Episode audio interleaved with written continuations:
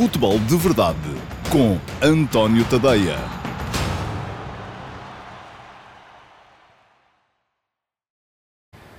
Olá a todos, eu sou o António Tadeia e este é o Futebol de Verdade, última emissão desta semana. O programa vai decorrer sempre de segunda a sexta-feira, cinco emissões por semana. No fim de semana não fazemos vídeos em direto, não quer dizer que eu não continuo a escrever e a convosco as minhas reflexões na página de Facebook, para já, é ali que elas vão estar, mas não haverá futebol de verdade nem sábado nem domingo, estarei aqui de volta, está prometido, na próxima uh, segunda-feira, sempre a esta hora, meio-dia e meia, em direto no Facebook, e depois uh, os vídeos serão recolocados também na IGTV do Instagram e uh, no meu canal de YouTube, com o link colocado no Twitter. Bom, Voltamos a estar cá fora hoje, só que este verão, este ano, é como estão a ver, não é? Uns dias está bom, outros dias nem por isso. Hoje estamos com muito vento. Agradecia que uh, na caixa de comentários me fizessem uh, saber uh, se o som está a chegar ou não em boas condições, porque pode haver alguma interferência do vento e isso não é bom que, que venha a acontecer. Muito bem. Hoje temos quatro temas uh, para percorrer, nem todos vão demorar muito tempo, prometo ser uh, sucinto e breve no que vou dizer acerca de cada um deles e no final, até porque no final teremos também a possibilidade de responder a uma pergunta daquelas que forem colocando no, no, na caixa de comentários. Podem começar a colocar as perguntas já, as perguntas não têm que ser sobre os temas dos quais eu vou falar, podem perfeitamente ser acerca de temas diferentes uh, uh, e no final a equipa de produção vai escolher uma dessas perguntas e eu vou responder aqui em direto uh, ao, ao espectador que a fizer. Isto não invalida que mais tarde, e hoje vamos ter, a meio da tarde, uma emissão especial de QA, perguntas e respostas, não invalida, portanto, que a meio da tarde ou mais tarde eu não vá responder às perguntas que não foram selecionadas durante a semana. Há muitas que estão aí, que eram válidas também, que ou chegaram depois da escolha ser feita, ou não foram a melhor do dia e, portanto, outra foi escolhida, mas não quer dizer que não mereçam também ter resposta. Vamos ter hoje uma emissão um bocadinho mais longa durante a tarde para responder a essas perguntas todas. Muito bem. Vamos, antes de entrar ainda no, no, nos temas do dia, uh, volto a insistir convosco, e desculpem estar a pedir isto, mas volto a insistir convosco, é importante que reajam, é importante que comentem, é importante que metam like, que partilhem, uh, que uh, se não gostam, metam o tal emoji irritado, o tal emoji com a gargalhada de desprezo. O importante é que o Facebook saiba que ah, alguém aí desse lado a ver, para que o algoritmo depois possa uh, vir eventualmente a favorecer a divulgação destes vídeos. E se vocês não partilharem, os vossos amigos não vão ver e, portanto, isto acabará por ser um projeto com menos interessante, naturalmente. Entramos nos temas do dia. Quero fazer aqui uma uh, breve eh, passagem ainda pelo caso Danilo Sérgio Conceição. Aquilo que eu penso do caso está bem expresso no texto que escrevi, que entrou hoje, no último passo de hoje, das 8 da manhã. É só andarem com, com uh, o vosso, com o meu moral um bocadinho para baixo e está lá o texto para perceber exatamente aquilo que eu entendo sobre o que se passou entre Danilo e Sérgio Conceição e sobre o empolamento que foi feito ou não do caso no, na, na, na, no, espaço mediático. Mas, para já, aquilo que, que, de certa forma, posso dizer até que me surpreendeu eh, foi a, a, a onda quase de aplausos que se verificou, a, eh, vinda, sobretudo, de adeptos afetos ao Flóculo do Porto. Ora bem, um, hoje as pessoas adeptas do Flóculo Porto, as pessoas afetas ao Flóculo Porto acham que eu sou um tipo isento, um tipo corajoso por dizer aquilo que tenho que dizer. Eu sei muito bem que muitos destes são aqueles que, noutras ocasiões, me disseram que eu era um vendido e que era um cartelhado porque estava a defender os interesses dos adversários que perceber é que isso para mim é absolutamente igual ao litro. Aquilo que eu venho aqui fazer é dizer exatamente aquilo que penso dos assuntos e neste caso, no caso de Danilo e de, de, Sérgio, de Sérgio Conceição, tudo aquilo que eu posso dizer é que não vi e como não vi, não sei se Danilo se esticou em demasia, se foi incorreto para com o treinador, se foi o treinador que abusou da sua autoridade.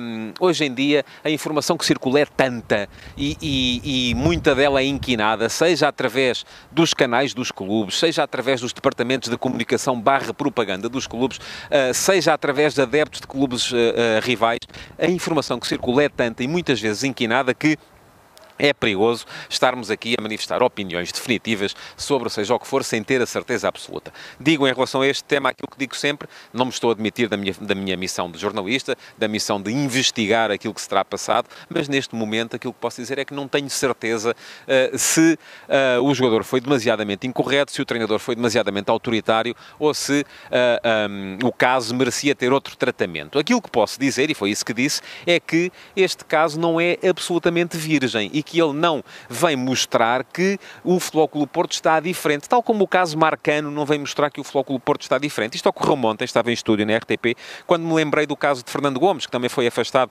na sequência de um de um jantar, de uma polémica ao jantar em 1989, e hoje estava a pensar no assunto e lembrei-me também, um, a propósito do caso Marcano e do regresso de Marcano, quando se diz que Marcano, se fosse o Porto de outros tempos, não voltaria. Pois bem, Jaime Pacheco e, e, e Sousa voltaram uh, depois de terem rescindido o contrato, que foi algo mais grave do que aquilo que fez Marcano, e uh, de, de, terem jogado dois anos no Sporting, uh, acabaram por voltar ao Porto e ainda foram campeões da Europa.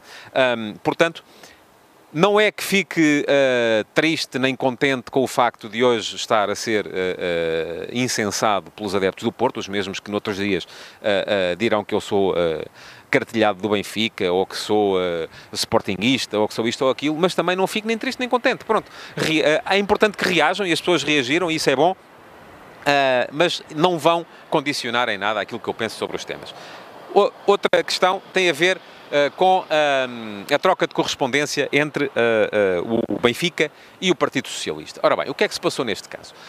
Um, a doutora Ana Gomes, eurodeputada do, do Partido Socialista, com quem eu estive aqui há tempos e com todo o gosto numa, numa, numa conferência na, na agência Lusa a propósito do estatuto do whistleblower e dos, dos delatores, vamos dizer isto em português, um, é uma pessoa que tem uma. E aliás, a nossa discordância nessa mesma conferência tem a ver com isto, com o facto de ela ter uma visão da partilha de informação um bocadinho mais aberta do que é esta que eu acabei de, de divulgar há bocadinho. Eu, se não tiver a certeza das coisas, não condeno. Uh, e não espalho sequer a informação, porque acho que isso não deve ser feito. Uh, a doutora Ana Gomes, que defende muito uh, o papel dos delatores, Acha ao contrário, acha que, aliás, os delatores devem ter o acesso e deve-lhes ser dada a proteção para poderem ser eles a, a, divulgar a informação, desde que eles achem que estão a fazê-lo de boa fé. Ora, isto, eles achem que estão a fazê-lo de boa fé, é sempre algo profundamente subjetivo. E uh, aquilo que, que, que, a doutora Ana Gomes disse, por, por exemplo, a propósito da transferência de, de, João Félix, e ela colocou publicamente a questão, não será isto um ato de lavandaria? Ora, costumava dizer, até o João Soares dizia, perguntar não ofende, não é? Uh, mas a pergunta em si tem uma, uma, uma tese por trás. Uh, e, na verdade, eu não estou em condições de dizer se é ou se não é, mas a doutora Ana Gomes sabe também com certeza que tem uma responsabilidade pelo facto de, de ter sido eurodeputada e pelo facto de ser a cabecilha ou a cabeça uh, de um movimento que é um movimento muito importante neste momento em termos europeus que tem a ver com a lei de proteção dos uh, whistleblowers. O Benfica sentiu-se uh, ofendido uh, e, naturalmente, terá, se calhar, razões para isso e dirigiu-se ao PS a perguntar se o Partido Socialista se revia uh, nesta posição uh, da sua uh, dirigente. E o Partido Socialista imediatamente respondeu a dizer que não, senhores, que ela meramente expressou uma opinião meramente pessoal e que não tem a ver com aquilo que é a posição do partido. Ora bem, o que é que eu vejo no meio disto tudo? Vejo que o Benfica se sentiu, de facto, lesado e, volto a dizer, se calhar com razão, porque não basta vir aqui dizer ah, isto não será um caso de lavandaria, é preciso ter a capacidade capacidade para o provar, se é de facto um caso de lavandaria ou não.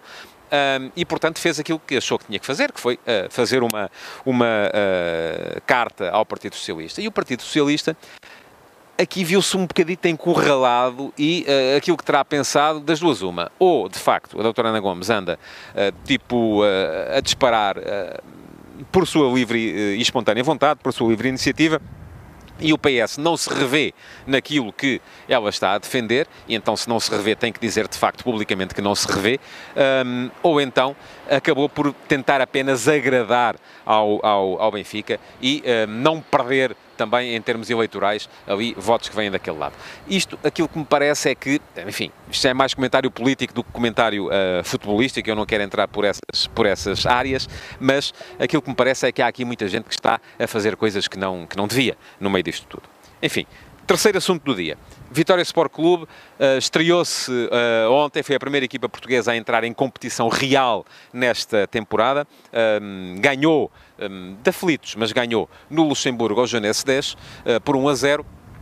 Gol de José Vazamoa, mesmo, uh, José Vamoa, perdão, mesmo em cima do, do, do final da partida, já no, no, no, no, período de descontos, mas ganhou, ganhou fora, em princípio tem a passagem à próxima uh, ronda de pré-qualificação da Liga Europa praticamente garantida, basta apenas não fazer grande asneira nos, uh, nos, nos jogos em no jogo em casa. Um, é verdade que podia ter ganho por mais, é verdade que não fez um jogo fantástico, que o Vitória esbarrou numa equipa do Junense 10 muito organizada atrás, a tapar muito bem o espaço uh, no acesso à sua, à sua grande área. E por isso mesmo teve problemas para criar situações de perigo, mesmo assim criou os suficientes para ter ganho o jogo com alguma tranquilidade. Não o conseguiu, ganhou apenas por 1 a 0, foi com certeza o suficiente, a equipa não quereria muito mais do que isto para esta estreia, uh, mas uh, aquilo que me parece mais relevante no jogo de ontem são, foram as opções, algumas das opções de Vieira, que uh, escolheu miúdos acabadinhos de chegar da equipa B à frente de alguns consagrados que à partida pareceriam mais indicados para estar na equipa titular. Falo não só do próprio José Famoa, que acabou por marcar o golo da, da, vitória, que foi titular, falo também de um, Tapsoba, um, o defesa central do, do Burkina Faso, que acaba de chegar da equipa B e foi titular com Frederico Fernandes por exemplo, no banco. Falo também de Al-Musrati, um médio defensivo líbio que jogou uh, com uh, Mikel Agu, uh, que acabou de chegar também, mas contratado no banco. isto pode fazer pensar numa equipa do Vitória um bocadinho diferente daquela que todos nós temos andado a engendrar na nossa cabeça. veremos como é que vai ser, veremos como é que a evolução da competição vai mostrar o Vitória daqui para a frente. Último tema do dia, Seleção Nacional de Sub-19 quase não falei, aliás, não falei de todo da Seleção Nacional de Sub-19 aqui neste espaço. Há quem ache com certeza que estou a ser injusto, enfim, eu lembro-me sempre de uma frase que me diziam quando eu era miúdo, e estava a começar a trabalhar e os jornalistas consagrados olhavam para mim e me viam chegar e, e diziam-me até com algum carinho, miúdo, os júniores é de manhã. Uh, e eu, de facto, não valorizo muito aquilo que são as, as competições um, sub-19, sub-17, sub-15, enfim, uh, acho que o futebol a sério é o futebol que vem a seguir, mas não deixo de me sentir muito orgulhoso com aquilo que tem sido a prestação da nossa Seleção Nacional de Sub-19, até por uh, uh, ela prefigurar aquilo que me parece que pode ser um futuro brilhante para o futebol a sério, o futebol sénior e para a seleção principal. Recordo que é a terceira final consecutiva que, que no Campeonato da Europa que Portugal acede nesta categoria. Em 2018, Portugal ganhou por 4 a 3 à Itália, numa equipa onde estavam Vinagre, Florentino, Jota, Thierry Correia, enfim, jogadores que já estão a começar a bater à porta dos dos, eh, dos plantéis principais e das equipas titulares. Em 2017, Portugal esteve na final também, perdeu com a Inglaterra por 2-1 e nessa equipa estavam Jetson, Miguel Luís, Rafael Leão, eh, Diogo Costa, Diogo Dalot, Diogo Queiroz, enfim, toda uma seleção também de jogadores que já estão a provar, a dar provas no futebol a sério e em 2016, enfim, Portugal não esteve na final, esteve nas meias finais mesmo assim e isto quer dizer que o futuro que aí vem e aquilo que aí vem para a seleção principal é com certeza brilhante porque talento há e é muito que está a chegar ao futebol a sério. E pronto, chegamos ao final dos, eh, dos temas para, para hoje. Vamos então agora responder às perguntas eh, que temos para a emissão de hoje. Esta pergunta é grande, vamos ver uh, se, se, temos, se, se tenho a capacidade para lhe responder no tempo que nos resta. Pergunta ao Diogo Oliveira. Olá, Diogo, obrigado por estar aí desse lado. No ano passado, o Porto sofreu várias vezes pela falta de qualidade na fase de construção, obrigando-se a explorar repetidamente a profundidade e a largura de Marega e os cruzamentos de Alex Teles. No meio, Herrera até tinha chegado à área, mas não tinha e não tem também já não está lá, portanto não me parece que seja importante, o perfume técnico para encontrar soluções verticais e dar qualidade à criação e à circulação na zona central. Posto isto, a questão é, a troca de Herrera por Sérgio Oliveira, jogadores com virtudes e defeitos semelhantes, não deixa o Porto refém do mesmo problema? Não faz falta um segundo médio com mais perfume para emparelhar com Danilo? Diogo, eu acredito que sim, uh, embora o sistema do Porto e o modelo de jogo do Porto esteja muito uh, virado para este tipo de futebol e essa tal exploração da profundidade e dos corredores laterais e da tal mobilidade e da tal uh, capacidade que Marega tinha de vir da direita para o meio, que Otávio tinha de vir do meio para a direita também, acaba por ser uma imagem de marca desta equipa do Porto para não a tornar tão previsível. Agora, é claro que ter um jogador com perfume. E eu não diria tanto na primeira fase de construção, porque aí quem baixará será sempre com certeza Danilo, ou o jogador que, que atuar na posição 6. Mas ter um segundo médio com capacidade, com maior capacidade criativa, e Oliver poderia ser esse jogador, acaba por ser, se calhar, uma, uma vantagem. A verdade é que uh, Oliver nunca se impôs. E isso pode ter a ver com outras características que Herrera tinha e que Sérgio, e que, uh, Sérgio Oliveira também tem uh, e que Oliver não tinha. E uh, Sérgio Conceição sempre preferiu aquilo que representava Herrera, até em termos de liderança, em, em detrimento daquilo que representaria o Oliver Torres. Parece-me que a resposta que lhe posso dar neste momento é esta. Veremos como é que vai evoluir, até porque eu estou convencido que ainda vai chegar mais um médio, pelo menos, ao plantel do Flóculo Porto para esta temporada. Muito bem, vamos colocar um ponto final. Obrigado por terem estado aí desse lado. Não se esqueçam de partilhar uh, uh, este, este vídeo, de uh, reagir a este vídeo, seja com comentários, seja com likes, seja com emojis enfurecidos, o que quiserem, mas reajam. Isso é importante. Voltarei hoje à tarde para um QA em que vou tentar dar o meu melhor para responder com a minha verdade àquilo que foram as vossas perguntas e que não foram respondidas durante a semana. Até lá então e uh, um bom almoço para todos. Futebol de Verdade, em direto de segunda a sexta-feira, às 12h30, no Facebook de António Tadeia.